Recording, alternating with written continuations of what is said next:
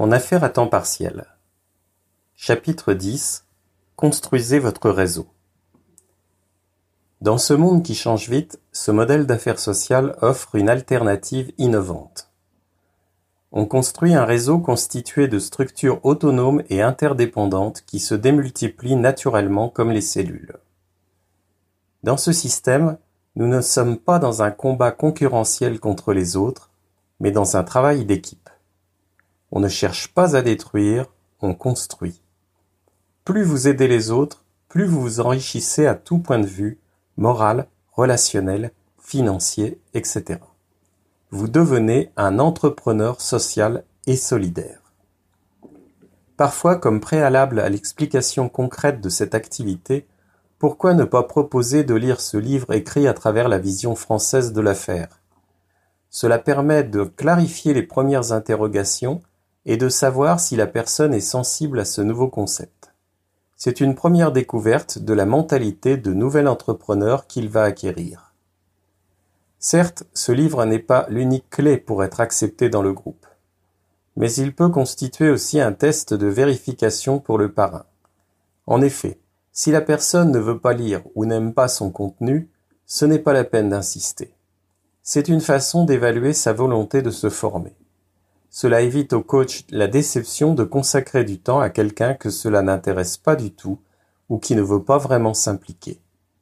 Cela permet aussi à l'invité de savoir de quoi cela retourne globalement et si cela l'intéresse ou pas. Cette démarche est intéressante et plus simple pour les deux. D'autre part, nous n'apprécions pas qu'on dissimule quoi que ce soit aujourd'hui.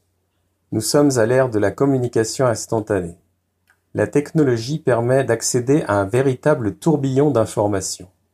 Chacun est littéralement avide d'éléments concis pour se diriger rapidement dans la vie. Aussi, les choses cachées n'attirent-elles pas? Au contraire, elles rebutent et éveillent des soupçons, voire un rejet par peur de l'inconnu. Donc, un livre est un élément concret et rassurant pour le nouveau. Il est vrai que vous n'entraînerez pas le monde entier avec vous. Certains ne vous suivront pas. Alors restez serein et persévérez. En fait, c'est une affaire qui est très simple, et il ne faut pas compliquer les choses. On offre simplement à ceux qui cherchent autre chose dans la vie une opportunité de vivre plus confortablement. C'est une possibilité concrète de réaliser certains rêves en fonction de l'idéal de vie de chacun. Ce sont eux qui ont tout à gagner. Ce n'est pas la charité que vous faites. Au fur et à mesure que vous en parlerez, cela deviendra naturel de vous ouvrir aux autres, c'est-à-dire tout simplement de converser avec des personnes, puis d'évaluer leur intérêt et à partir de là de les parrainer ou pas dans votre réseau. C'est vrai que ce n'est pas une affaire pour tout le monde, même s'il n'y a pratiquement aucun investissement de capital à part un peu de temps à y consacrer. Par contre, N'oublions pas que cette activité est envisageable par tous. Seule condition, vous devez rester duplicable, c'est-à-dire reproductible, donc simple pour que chacun puisse expliquer cette affaire et former son groupe.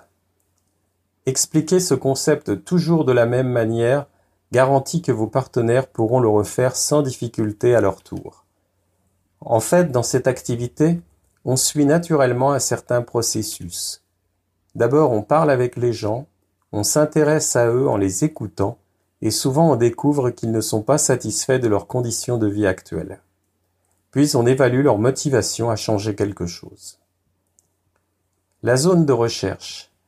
Elle correspond au désir profond de votre interlocuteur qu'il vous faudra découvrir. Cette zone comprend bien plus que l'amélioration de ses conditions financières.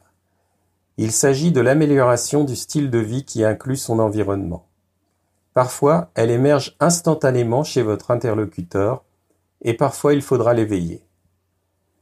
Quelquefois, vous serez surpris quand certains vous assureront qu'ils n'ont pas le temps. C'est une réaction naturelle de défense. L'homme a souvent peur du changement.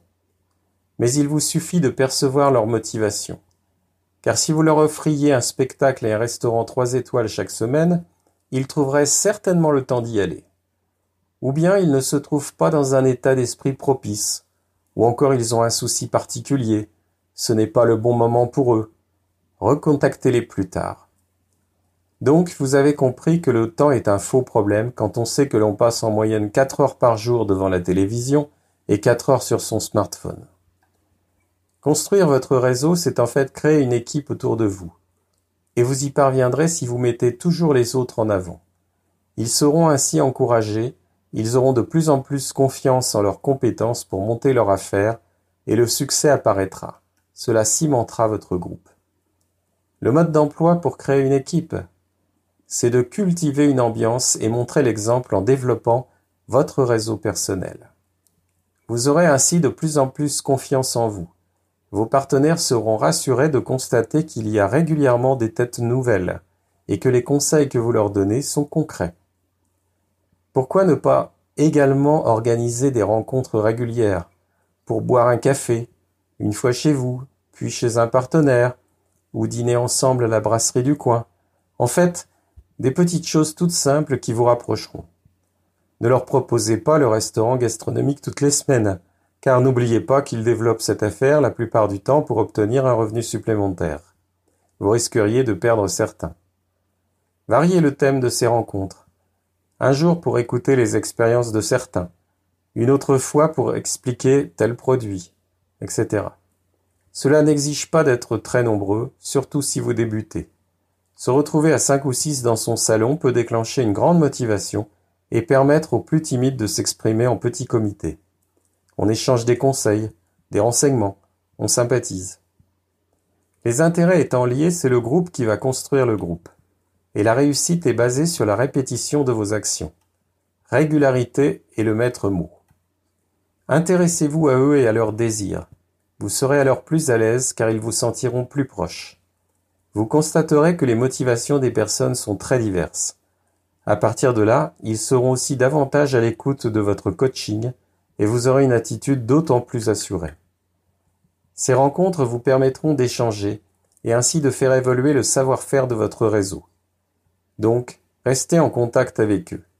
Et vous verrez que chacun goûtera le plaisir de se retrouver ensemble. Ce qui est étonnant, c'est que l'amélioration de votre attitude positive va éloigner les personnes négatives de votre entourage.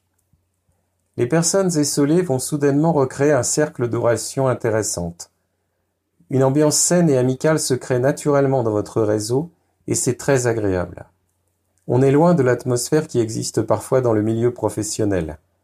En réalité, les personnes positives se rejoignent d'elles-mêmes. La raison sera sans nul doute la qualité de vos participants leur authenticité. Vous deviendrez un leader d'opinion dès l'instant où vous aurez parrainé votre premier partenaire. À partir de ce moment, votre responsabilité sera de lui donner quelques conseils pour qu'il réussisse. C'est vrai que nous vous avons recommandé de copier votre coach et même de vous en donner à cœur joie. Néanmoins, chacun de vos équipiers ne sera pas votre miroir parfait. Respectez leur personnalité, ce qui constituera la richesse de votre réseau. Si vous êtes d'un naturel plutôt abstrait, vous serez amusé de constater que vous êtes aussi entouré de personnes concrètes. Si vous êtes très rationnel, laissez venir à vous les hommes d'ouverture. Considérez votre équipe comme un ensemble d'individus complémentaires. Une règle simple, l'écoute. La bonne attitude sera de veiller à ce que votre réseau soit un lieu d'échange et d'action, et bien sûr un outil démultiplicateur. Alors parlez avec les gens, Retrouvez cet élan de communication parfois enfoui en chacun de nous et essayez de découvrir les rêves de chacun. Et si cette affaire était l'opportunité de leur vie? Avez-vous le droit de les en priver, sachant qu'elle peut améliorer leur style de vie ou leur bien-être? Ce serait presque de l'égoïsme de ne pas vouloir partager cette information qui propose une alternative. Approfondissez les relations avec vos connaissances, cela vous permettra d'apprendre à les connaître davantage pour éviter de les inviter de manière maladroite. Cela prendra parfois un peu de temps, chaque cas étant différent. En vous tournant vers les autres, même des gens que vous ne connaissez pas, vous obtiendrez des succès parfois inattendus.